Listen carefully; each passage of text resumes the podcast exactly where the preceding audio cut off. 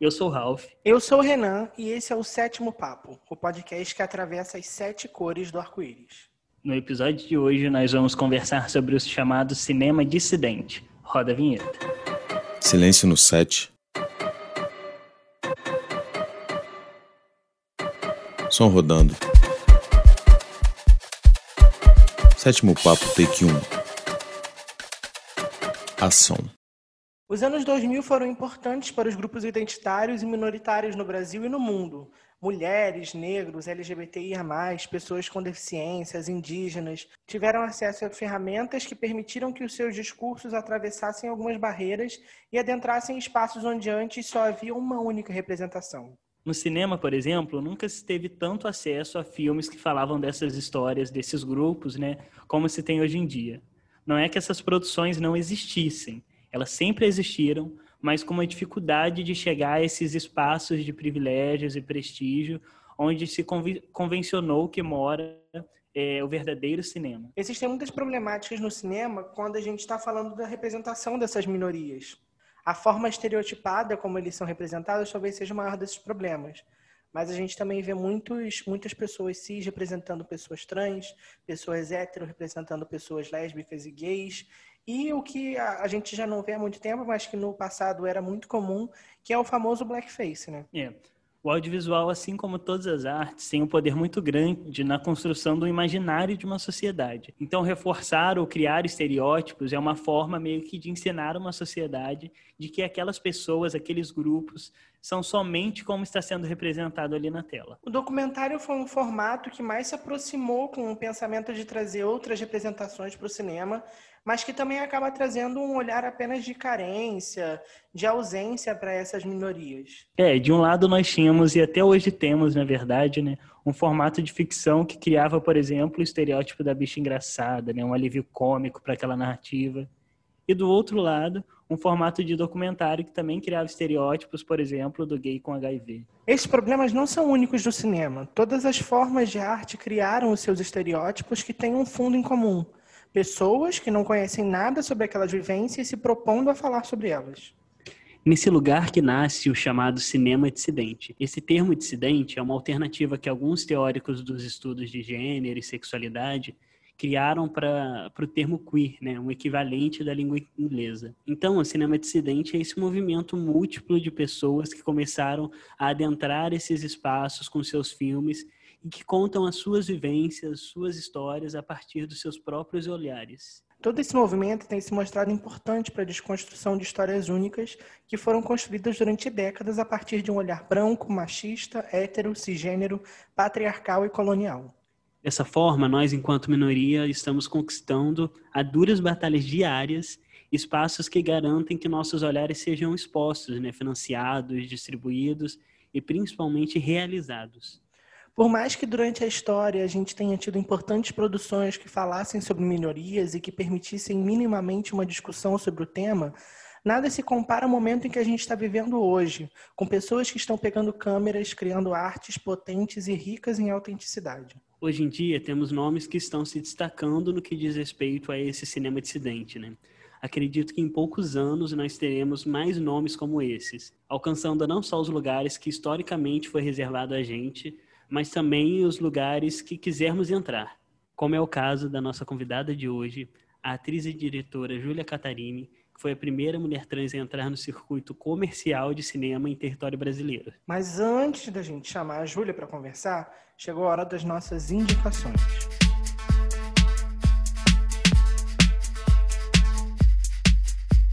E a nossa primeira indicação é o Longa Bicha Travesti. É um filme protagonizado pela Linda Quebrada. É um documentário que conta um pouco vários aspectos da vida dela, da vida pessoal, da sua tanto descoberta quanto evolução enquanto pessoa, é, enquanto identidade, gênero, é, também dela como uma pessoa artista, é, viajando o mundo, né, mostrando sua arte. E esse também foi um filme que viajou o mundo. Ele ganhou festivais e foi exibido em muitos lugares. É, e ele é um exemplo muito interessante de um filme é, que a gente pode chamar de dissidente, né? A nossa segunda indicação é o filme Francisca. É um filme dirigido pela Mariane Duarte e pelo Luandê Chagas. É aqui do Rio de Janeiro e foi produzido com recurso do edital Elipse, que é um edital de, de fomento universitário. O Francisca é um filme sobre a Chica da Silva, é, é história de várias franciscas e fala muito sobre racismo, sobre mulheridade e é, é a, Franci, a Chica da Silva recontando a sua história da sua ótica, né? Eu acho que o Francisca, ele é muito disso que a gente está falando, de pessoas negras, mulheres negras contando essa história do jeito que elas acham que tem que ser contadas, né? Contando as suas verdades. E a nossa terceira indicação é o filme Tatuagem. Esse já é um filme mais conhecido é, pelas pessoas, mas ele é interessante porque conta a história é, de um grupo de teatro durante a ditadura militar. Ele é dirigido pelo Wilton Lacerda. É, tem música do Johnny Hooker na trilha sonora, Jesuíta Barbosa, Irandir Santos no elenco. E, assim, é um filme grandioso é, e que conta uma história dissidente a partir de uma ótica dissidente. E é interessante também porque ele é um filme do Nordeste e tem um cinema muito forte no Nordeste é, que diz muito sobre um Brasil diferente, saindo dessa ótica é, muito sudeste, né, do cinema. A nossa próxima indicação é um curta chamado Jéssica. É um filme dirigido pela Galba Gogoia, que é uma mulher travesti, é, sobre a história de uma mulher travesti que muitos anos depois volta para casa da sua mãe no interior e ela tem que ela tem que reencontrar todos esses demônios que, que ela deixou ali quando ela saiu da casa da mãe dela, de quando é, ela ainda estava começando a se identificar com uma mulher que ela é hoje. É um filme super delicado, é um filme que é todo sobre essa relação dessa mãe com essa filha. É muito bonito e vale muito a pena estar disponível no canal do YouTube da Galba Gogoia. A nossa quinta indicação é o curto animado chamado Konacheka, o Dilove Machakali. Eu acho que é assim que se pronuncia. É, mas ele é a versão dessa, desse povo Machakali do dilúvio, né, daquela história bíblica do dilúvio. E eles contam a história de como os espíritos envi enviaram é, as grandes águas é, para castigar pelo egoísmo e pela ganância dos homens, né, que estavam vivendo naquela época. É, e é interessante porque ele foi dirigido pelo representante desse povo e ele foi totalmente ilustrado pelas pessoas de, é, desse povo também. A nossa sexta indicação é o filme O que Pode um Corpo, do Vitor Di Marco e o Márcio Piccoli. O Vitor, ele hoje está super famoso nas redes sociais porque ele tem postado vídeos falando sobre a sua vivência enquanto uma pessoa com deficiência. Esse é um filme sobre ele, sobre a história e sobre a vivência dele. É, e é um filme que esteve no Festival de Gramado, esteve no Festival Quinofórum. Então, um filme sobre de uma pessoa deficiente, sobre a sua realidade, é, rodando, né? Participando de grandes festivais aí no nosso país. A nossa última indicação é o curta T for Two. E eu não vou dar muito spoiler, nem falar muito sobre ele, porque a gente vai conversar muito sobre ele aqui na nossa entrevista com a diretora Júlia Catarini. É, e ele conta a história de uma mulher cineasta é, numa crise de meia-idade e que encontra sua ex-esposa e uma outra nova mulher no, na mesma noite e é isso, né? Vamos conversar com a Júlia para conhecer um pouco mais sobre ele.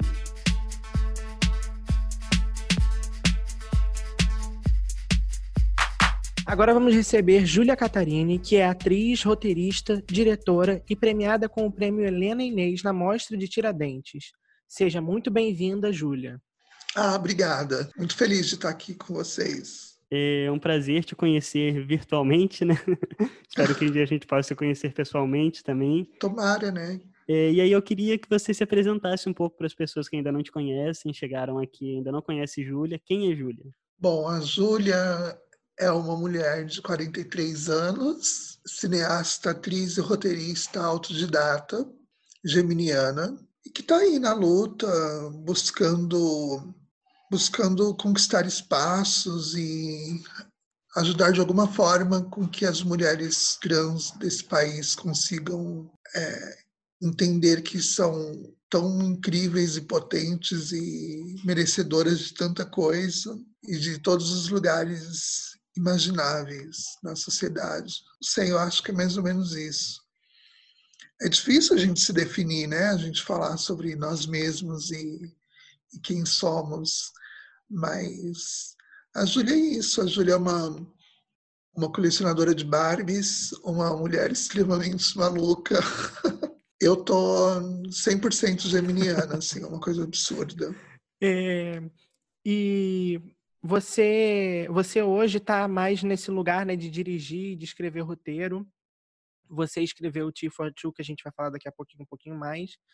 Mas antes você era atriz, né? Como é que começou esse seu envolvimento com o cinema, com o audiovisual? Bom, eu sempre gostei de cinema, desde muito nova.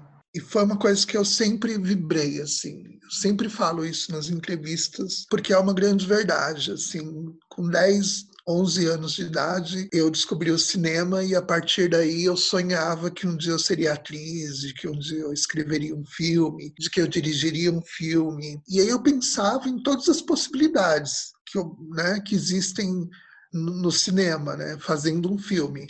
Então eu não me restringia só à atriz, né, nem a diretora e roteirista às vezes eu pensava assim, ah, mas se eu não tiver talento para nenhuma dessas três coisas, eu vou trabalhar na direção de arte, eu vou ser figurinista, montadora, enfim. Eu sabia que eu queria fazer cinema. Mas é óbvio que com o tempo eu fui descobrindo que por ser uma mulher trans, e eu tô falando dos anos 80, né? Comecinho dos 90, ainda era uma, uma situação muito complicada, não se falava tanto sobre os corpos trans, né, como se fala hoje. Então, na, na minha pré-adolescência e adolescência, que foi quando eu vibrei muito com esse sonho, as pessoas diziam para mim que isso não era possível. Então, eu ficava imaginando que aconteceria um dia, mas que não seria tão cedo. Sempre tive essa certeza, assim, de que não aconteceria cedo, mas que aconteceria. Então, lá pelos meus 20 e poucos anos, 27, 28 anos, eu conheci o Gustavo Vinagre, que é um cineasta. Na época que eu conheci ele, não não era cineasta, não trabalhava com cinema, e nós falávamos muito sobre esse sonho de fazermos cinema. Então ele virou para mim e disse assim: "Eu vou para Cuba estudar cinema e quando eu voltar a gente vai fazer filmes". E eu acreditei. E, enfim, por coisas da vida, eu fui para o Japão e ele foi para Cuba e nós perdemos o contato. A gente ficou, sei lá, 10 anos sem se falar sem nenhum tipo de contato mesmo. E aí ele me achou nas, nas redes sociais e a gente começou a conversar e de repente ele falou, Ju, eu vou fazer um filme, eu queria que você fizesse uma personagem. E aí foi incrível, assim, mas antes disso eu tinha tido uma experiência no cinema, num filme do Beto Branco chamado Crime Delicado, que eu fiz uma cena com a Renata Bastos e o Chico Sá, e era uma cena que não tinha diálogo, né? era, uma, era uma figuração. E aí o Beto, sei lá, o pessoal do filme, de repente falou: olha, a gente pensou em improvisar alguma coisa e eu muito exibida e muito cheia de ideias, muito muito afim de mostrar que eu poderia fazer alguma coisa. Eu comecei a conversa, era uma conversa de bar. E aí eu criei uma história naquele momento e soltei e deixei a Renata e o Chico interagirem comigo. E eu jurava que essa cena fosse pro chão da sala de edição, né? Eu pensava assim, ah, imagina que, que essa cena vai entrar, eles vão usar no mute, assim, um segundo, dois segundos. E aí a cena entrou no filme inteira. E eu fiquei muito feliz. Eu falei assim, gente, que loucura, eu tô no cinema. E, e é muito maluco, porque é uma coisa que eu vibrei a vida inteira. E aí você ver, assim, que aconteceu, é... mas depois disso eu não tive nenhum contato com o cinema. Eu fui para o Japão e aí só retomei a minha história com o cinema muitos anos depois, quando eu reencontrei o, o Gustavo Vinagre durante esse tempo assim que você você trabalhou como atriz, né, nesse, nesses projetos, é, a gente percebe pelo que você falou que era uma, uma construção é, conjunta, né? Mas enquanto você atuava, né, participava desses desses filmes como atriz, é, você tinha esse pensamento de fazer alguma coisa que fosse a partir do seu olhar, né? Sim, completamente. Quando eu fui fazer a figuração do crime delicado, eu já fui com a intenção de, de me destacar de alguma maneira, assim. Ah, eu tenho que me destacar, tenho que aparecer, eu tenho que dar o meu close para que as pessoas me vejam, porque eu tenho muito eu já tinha muitos planos, né, muitos projetos assim. E aí quando eu fui fazer o, os cuidados, o primeiro curta que eu fiz com o Gustavo, participando das leituras do roteiro e dos ensaios e, e, me imaginava ali naquele lugar que ele ocupava, sabe? Eu falava, ah, eu quero fazer um filme, eu quero dirigir um filme, eu quero eu quero escrever um roteiro. Eu tinha um roteiro já do T for Two, que eu escrevi no Japão, que era um longa-metragem, era um, um roteiro bem, sei lá, 150 páginas. E aí eu tinha muita vontade de trabalhar como, como roteirista e, e, diretora, mas também me sentia ainda muito... Ah, eu ficava com medo, falava assim, não, calma, vai chegar a sua hora, nem que seja aos 60 você chega lá. Mas eu tive muita sorte, Ralph, porque o Gustavo, ele sempre acreditou muito em mim, muito. Então, sei lá, a gente estava filmando o filme Catástrofe, eu me inscrevi nesse edital da SP Cine, e ele falava o tempo todo: não, o próximo filme você vai dirigir, você vai roteirizar. E eu não vou estar nem aqui, eu não quero estar nem perto, não quero ter nenhuma associação com, com o filme para que você, enfim, se empodere e faça as suas coisas. Quando a gente fez o, o Lembro Mais dos Corvos, né? o primeiro longa dele, é, não tinha um roteiro. Ele simplesmente fez uma escaleta os assuntos que ele gostaria que eu falasse a respeito, que eram histórias que ele já conhecia sobre a minha vida e ele disse: "Bom, é isso que eu quero que você faça assim. Você fala sobre esses determinados assuntos".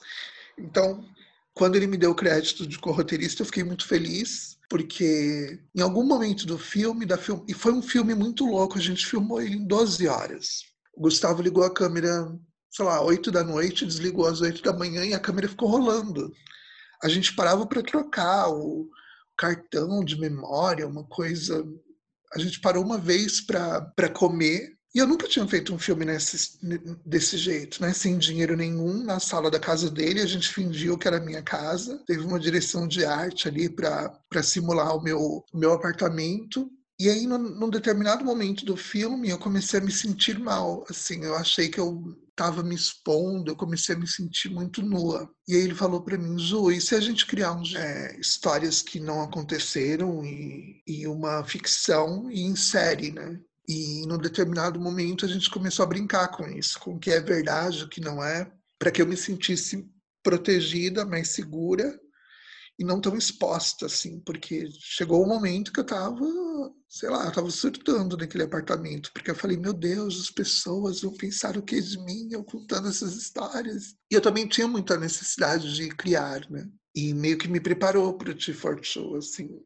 É, entrando agora, né, exatamente no T42, é, você falou como que é, como é que foi isso. A direção ela é dentro do cinema um papel muito respeitado, né? E aí você sair desse lugar de atriz é, já tinha esse esse roteiro é, o, já escrito. De onde que surgiu essa ideia, né, do desse roteiro do T42? De onde que ele veio, né, para você? Então, eu morava no Japão, tinha um ano e meio. Era muito difícil viver no Japão para mim. Eu fui para o Japão com muitas ilusões, assim, diziam para mim: "Ah, no Japão não existe preconceito". Imagina. E eu fui como decasseg, né? Então, a gente quando você é um decasseg, você vai para o Japão para Japão trabalhar em fábricas. Acho que todo mundo sabe mais ou menos como funciona essa, essa estrutura. Então você entra em contato com empreiteiras aqui no Brasil que financiam a tua passagem e arrumam um trampo para você lá. E quando você chega lá, é isso, a sua vida se resume a trabalho e descanso e só. Esquece vida social, esquece outras coisas porque não existe. E todo mundo dizia para mim: "Ah, é muito bom, você vai conseguir comprar um apartamento". A minha maior preocupação naquela época era ter um apartamento como ainda é hoje. E lá eu descobri que não, que não existe esse universo que as pessoas diziam de liberdade, não preconceito. Eu sofri muito preconceito, então era muito difícil viver lá. E aí eu usava as horas que eu tinha vagas para escrever um roteiro porque eu ficava com aquela fantasia, né? aquela vibração que eu falei no começo. Então, tudo isso um dia vai acabar, esse sofrimento todo vai acabar. Eu vou ser uma cineasta, eu vou trabalhar em cinema, eu vou ser uma roteirista, e se eu não for, pelo menos eu quero vivenciar essa ilusão. Então, eu ficava escrevendo, eu aproveitava o meu horário é, de folga para ficar escrevendo. E aí escrevi o T42, que era um longa, que eu imaginava Marília Pera, protagonista.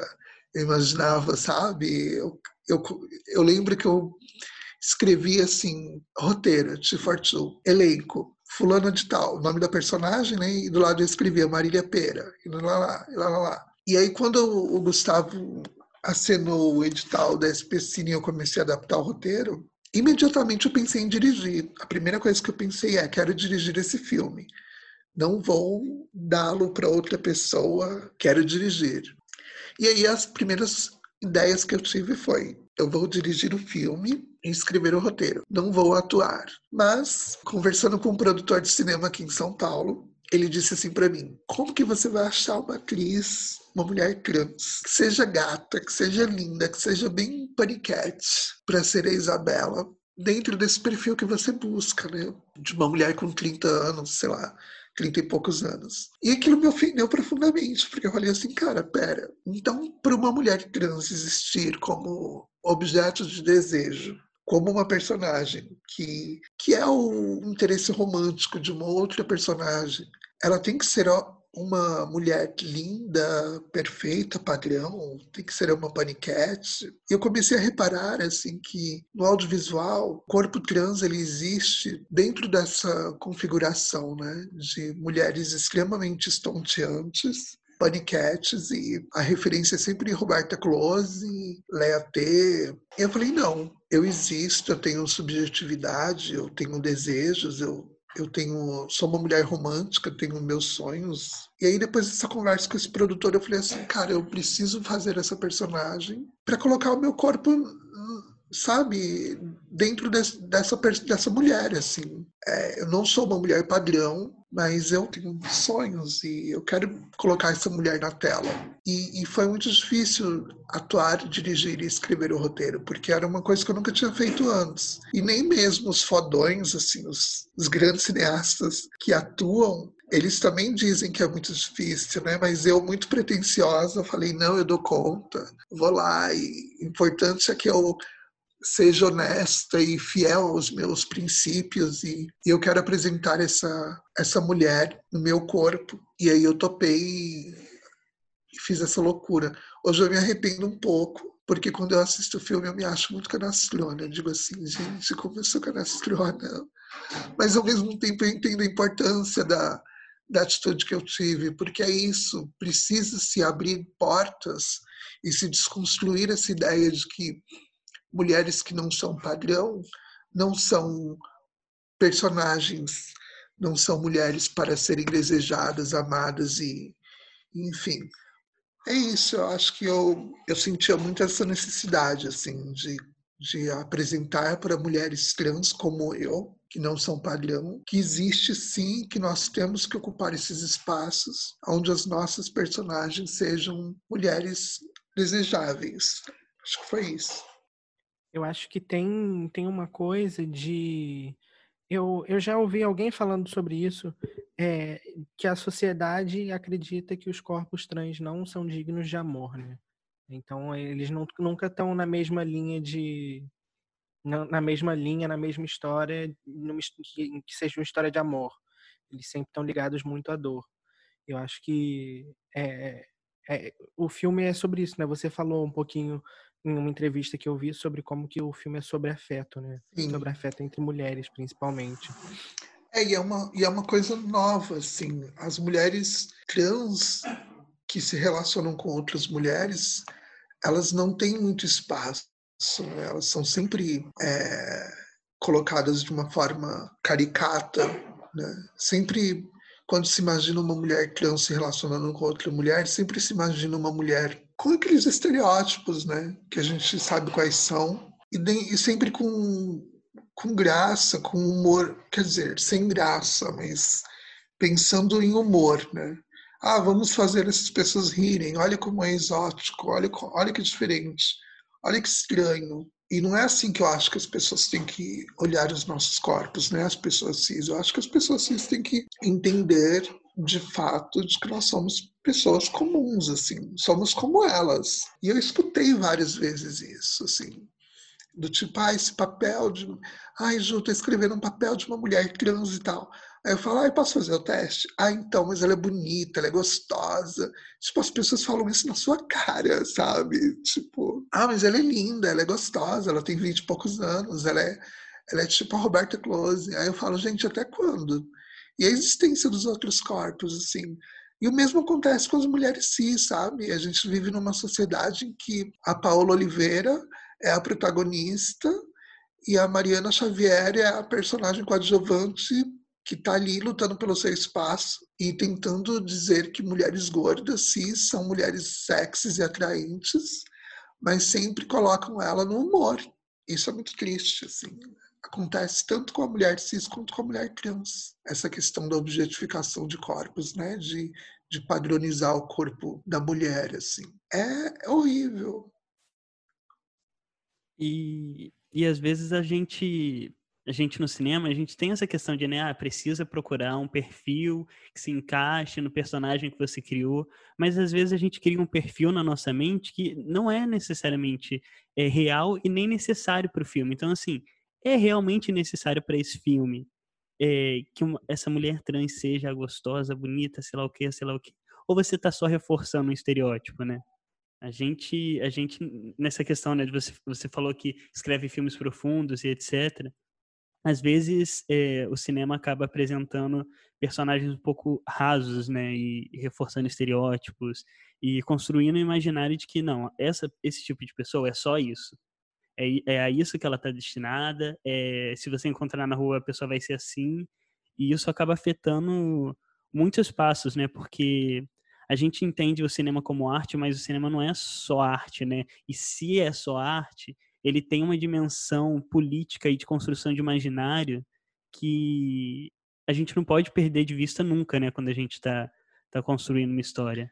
É, eu, eu, eu, Ralph, te falo uma coisa, assim, o cinema perpetua o audiovisual, né, o cinema, aí eu falo séries, TV, ele perpetua uma ideia de que os corpos trans só existem quando são belos ou quando são passar, entram naquele lugar da passabilidade, né? Ou seja, ou você, ou o homem trans tem que ser muito homem, se assemelhar muito a um homem, um homem bonito, ou a mulher trans tem que ser a Roberta Close e, ponto. Então, para mim que tenho 43 anos, ocupar um espaço e conseguir me manter nesse espaço, né?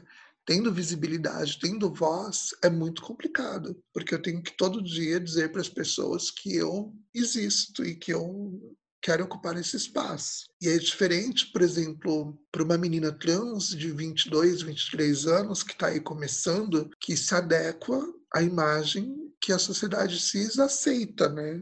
que é a menina padrão. Então, a menina trans de 23 anos, ela sendo é, uma menina padrão, né, diante do, do olhar da sociedade, ela vai entrar na malhação e fazer uma menina trans, obviamente, vai ser explorado o fato dela ser trans, vão o tempo todo lembrar que ela é uma pessoa trans, aí vão explorar na narrativa todas as complexidades que se dá por ser um corpo trans, e aí ela vai Vamos falar sobre transição, sobre preconceito, sobre isso, sobre aquilo. Só os pontos mais difíceis, né? Mas nunca vão dar para ela o espaço de ser uma. só existir, só ser. Então, nunca você vai ver na Malhação uma menina trans, mesmo dentro desse corpo padrão que a sociedade agrega, né, que aceita, você nunca vai ver ela num papel ali existindo só por existir, só sendo a Michelle que está namorando o Pedro, e aí ela foi para balada e beijou o Otávio, e o Otávio e o Pedro estão discutindo porque ambos estão apaixonados pela Michelle. Você nunca vai ver isso. O que você vai ver é a Michelle é uma menina trans. Então ela se diferencia da escola inteira. Qualquer menino que se aproximar dela não será legitimado como homem, cis, hétero. Aí vai começar aquela problemática. Ah, ele é gay. Hã? Como assim? Tipo, entende? Mas é isso, assim, eu acho que a gente tem que quebrar esses padrões de que se estabeleceram, que têm sido perpetuados, sabe? E cabe a nós, realizadores mais jovens, mais novos, eu digo mais jovem no sentido de, de carreira, tá? Só quatro anos, porque eu sou uma, uma kakura já. Mas eu fico pensando nisso, assim, que nós, novos realizadores, temos que mudar a, a estrutura que se perpetuou durante tanto tempo no audiovisual brasileiro. Que isso seja um exemplo, de repente, para toda a América Latina, e que. Porque é foda, né? Você olha para os Estados Unidos, por exemplo, Pose, né, aquela série do Ryan Murphy. As mulheres trans existem ali, são protagonistas, mas quando você olha para todas elas, as protagonistas são mulheres belas, são padrão. Né? Não, o mercado não. O, e a gente também tem que entender o cinema não só como arte, né? como você falou, Ralph, é o mercado também. Mas e a gente tem que também achar brechas para transformar esse mercado, sabe? Por que, que uma mulher trans tem que tem que necessariamente se encaixar dentro do padrão heteronormativo cisgênero. Por que, que a mulher trans tem que ter essa preocupação de ser, de na sua existência, ser a, a cópia fiel de uma mulher cis? Por que, que ela não pode, de repente, ter a sua existência validada e admirada e vista e, e validada, tendo a sua natureza original, sabe, contemplada. Mesmo nesse cenário todo, você dirige um filme que vai para o cinema comercial. Você se torna a primeira mulher trans a ter um curto em cinema comercial. Você ganha um prêmio. É... E aí, como é que é esse peso de ser a primeira, né? Como é que é isso? Eu vi você falando numa entrevista. É, é, é abrir portas, né, para outras pessoas. E como é, que, como é que você se sente assim quando você para e pensa, caraca, eu sou a primeira? Então, eu, Renan, quando eu ganhei o, o Inês, cara, foi, foi um momento assim indescritível, sabe? É clichê falar isso, mas realmente foi assim. Eu fui para o festival com muita pouca, é, muito pouca ilusão, assim. Eu lembro que eu falava pro Gustavo, ai, que bom que, o, que a Mostra Tiradentes aceitou o filme, que legal que a gente vai exibir o filme e tal. Mas eu não tinha dimensão, assim, eu não tinha ideia, não tinha... Não imaginava que fosse, fosse ser tão importante, né, quanto foi. E o quanto é. Eu já tinha ganho um prêmio antes, que era o Guarnicê, de melhor atriz coadjuvante, que nunca no Guarnicê uma mulher trans tinha sido premiada como atriz, e é um festival bem antigo já, no Maranhão. E aí depois do Helena Inês parece que foi uma virada assim na minha vida, sabe? A, um divisor de águas, literalmente assim. Depois disso eu ganhei outros prêmios. Então, quando a Vitrine Filmes lançou o T42 nos cinemas, né, no circuito comercial, e todo mundo me dizia, você é a primeira mulher trans, e eu comecei a ler isso na, na mídia impressa, na mídia digital, eu fiquei muito feliz, mas quase que imediatamente eu fiquei muito triste porque eu pensei, nossa, nós estamos em 2019 e eu sou a primeira mulher trans a ter isso. Meu Deus, que, que mundo nós vivemos. Então, ao mesmo tempo que eu fiquei feliz, eu fiquei muito triste e muito preocupada com isso, porque imediatamente eu comecei a conversar com as minhas amigas todas para encontrar uma continuidade para isso, assim, porque eu não quero ser a única.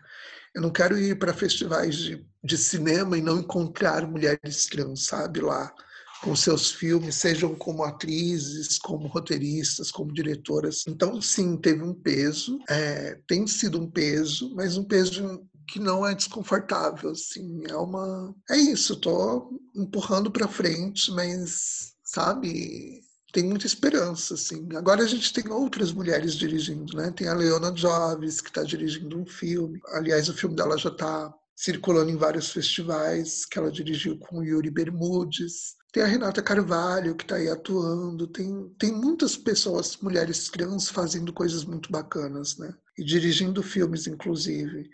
Então, ser a primeira nesse rolê de circuito comercial é legal, mas eu não quero ser a única, sabe? Eu não quero que essa minha, esse meu ineditismo, essa minha, esse lugar se per permaneça durante muito tempo como a primeira e única, porque é isso. Eu não quero ser a primeira e daqui a 10 anos aparecer outra. Eu quero que apareça outra amanhã, sabe? Eu quero, de repente, abrir o computador e ver lá na UOL, no, nas mídias todas, assim, fulana tá lançando seu filme e ser uma pessoa trans, né? Ser uma mulher trans dá para ver assim enquanto você fala que você é uma pessoa de muita imaginação e que é uma pessoa é, que idealiza, né?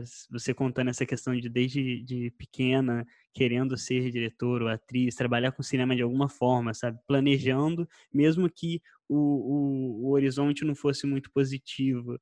É, e eu fiquei curioso de saber, assim, de onde vêm as suas inspirações, suas referências, é, de onde brota a arte dentro de você, sabe? Eu descobri que eu era uma menina muito nova, assim, com sete anos eu já saía dizendo para minha mãe minha mãe ficava louca comigo. Ela andava pela casa pensando: meu Deus, o que, que eu faço? Porque um dia eu virei para ela e falei assim: olha, eu descobri que eu não sou um menino. Eu acho que eu tenho absoluta certeza de que eu sou uma menina. Eu acho que eu estou no corpo errado. Isso muito nova. Então, e eu sempre fui muito criativa. Então, eu descobri as Barbies. E quando eu descobri as Barbies, eu comecei a criar universos, assim. Eu ficava horas ali montando casinha e criando histórias e não sei o que, blá, blá, blá imediatamente, logo em seguida, eu descobri o cinema. E aí, tudo que eu assistia nos filmes, eu reproduzia com as minhas bonecas, assim. Eu, sei lá, eu assisti Vitória Amarga, um filme da Bette Davis, de 39, no Corujão. A minha mãe e os meus irmãos iam dormir. Eu fingia que estava dormindo, levantava da cama, ia para a sala, ligava no Corujão e ficava assistindo filmes. Aí no dia seguinte eu não tinha nem força mental para ir para escola, assim, porque eu estudava muito cedo, mas eu ficava horas assim assistindo a programação da madrugada. Aí eu lembro que eu peguei o umas bonecas e fiquei brincando de Vitória Amarga. Eu queria reconstituir o filme que eu tinha visto na noite anterior. E aí foi isso, foi, eu fui exercitando isso o tempo todo. E com, comecei a consumir livros sobre cinema. Eu ia numa biblioteca com a minha prima, com alguns amigos, e pegava todos os livros de cinema que você pode imaginar sei lá, com 12 anos eu já estava assistindo o último tango em Paris, não entendia nada, mas estava assistindo o último tango porque eu tinha lido em algum lugar que era um filme, sabe, extremamente bonito e importante. Então eu sempre fui muito precoce nesse, nesse lance. A minha maior referência é o cinema norte-americano dos anos 30, 40, 50 por conta dessas sessões do Corujão que eu assistia, porque na época, nos anos 80, era diferente, o Corujão da Globo não é Van Damme, eram filmes incríveis, assim, eu lembro de passar horas, assim, a minha referência maior é essa. E aí hoje escrevo roteiros assim, sabe? Eu penso na história que eu quero contar, pego as minhas Barbies, crio toda a história a partir delas e fico horas ali brincando de, de Barbies e criando as minhas histórias. Eu brinco 30 minutos, aí vou pro computador, começo a reproduzir o que eu estava fazendo. É o inverso, né? Antes eu pegava as Barbies para reproduzir os filmes e agora a partir delas é que eu crio as histórias que eu quero contar. É, é um processo de criação incrível, assim.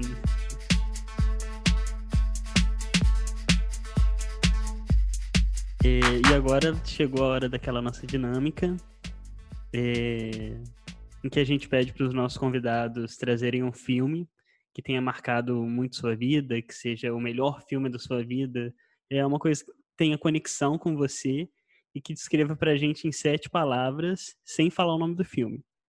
Nossa, é mega desafio isso, gente. Isso tinha que ter um programa na TV para ganhar um milhão de reais família, memória, documentário, amor, mulher, solidão e abrigo. É um filme que sempre que eu assisto é tristíssimo, mas sempre que eu assisto eu fico completamente maravilhada com a capacidade de, de fabulação é. que elas têm, né? Esse filme é realmente assim é uma é uma coisa super é meio doido mesmo, né? São aquela, aquela, essas pessoas meio que você acha que você nunca vai encontrar com elas na vida real e vivendo num mundo só na cabeça delas e sei lá, a, elas meio que criando rotinas e criando coisas para relembrar e para reforçar essa essa realidade que elas estão vivendo dentro da cabeça dela. Eu não depois na pandemia eu não assisti, mas deve ser realmente ver com outra, outros olhos, né? O, o nome do filme o cartaz vai estar tá lá no nosso Instagram, arroba sétimo papo, tudo junto e sem acento. É, é, por lá também que você vai saber dos nossos próximos episódios, então segue a gente por lá. Júlia, é, aonde que a gente consegue te achar, aonde que as pessoas conseguem te achar e acompanhar o seu trabalho? Bom, eu vou então deixar aqui para vocês o, o meu Instagram, é Julia Catarini underline, tudo junto ou o Jujuba Dolls, tudo junto, que é o Instagram das minhas Barbies, que é onde eu também fico. Na verdade, é o Instagram que eu mais uso, assim, que eu fico ali criando as minhas ceninhas, as minhas historinhas e apresentando um pouco desse meu universo de criação. Então é ali, por ali vocês me acham. E, enfim, estou no Facebook, sou super receptiva a novas amizades. E é isso, gente. Vamos nos fortalecer, nos unir e criar essas pontes, essas redes que a gente possa tentar, de alguma forma, criar e resistir nesse momento de desconstrução e de, e de pandemia, né? Que é uma coisa tão. E fiquem em casa, enfim, tudo isso que vocês já sabem. Vamos nos cuidar, porque temos muito o que fazer depois para a reconstrução desse país. Júlia, a gente quer muito agradecer a sua participação aqui. Foi realmente uma honra te receber e poder conversar com você. É, muito aprendizado é, e muita troca também, né? Encontrar outras pessoas fazendo e com pensamentos é, que batem, né? É bom porque a gente começa a se fortalecer mesmo, dessa forma que você falou.